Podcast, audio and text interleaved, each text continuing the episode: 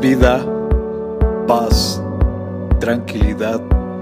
Les habla Hugo Fortes y esto es Palabra con Poder. Bienvenidos, este es el contenido de hoy.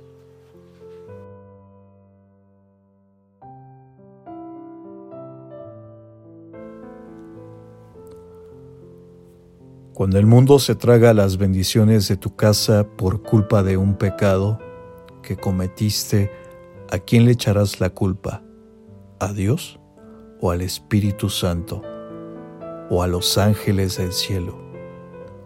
Es responsabilidad de nosotros cuidar hoy la semilla de la santidad, porque sin santidad nadie verá Dios.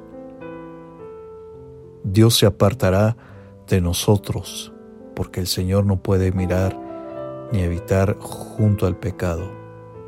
Dios es santo y Él busca la santidad en ti. Comparte, será chévere.